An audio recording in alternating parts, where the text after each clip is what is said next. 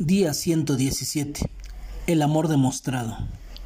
Hijitos míos, no améis de palabra ni de lengua, sino de hechos y en verdad. Primera de Juan 3:18. Déjame contarte una historia. En un colegio cristiano, uno de los alumnos de un curso fue diagnosticado con cáncer. Como la detección fue a tiempo, comenzó un tratamiento con diferentes métodos que finalmente incluía quimioterapia. Se oraba permanentemente por el muchacho y cada cual expresaba la fe en que se recuperaría. Obviamente que todos tenían la esperanza de que así ocurriera.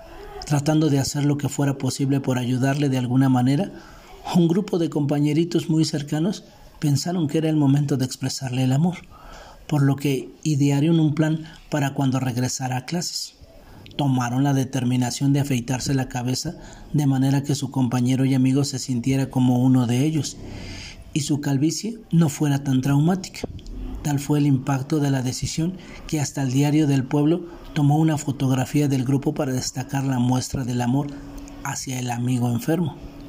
Obviamente es bueno hacer gala de la fe y la esperanza ante cualquier situación, pero se hace necesario demostrarlo con hechos y no solo con palabras o lindas frases aprendidas que alimenten a los que necesitan.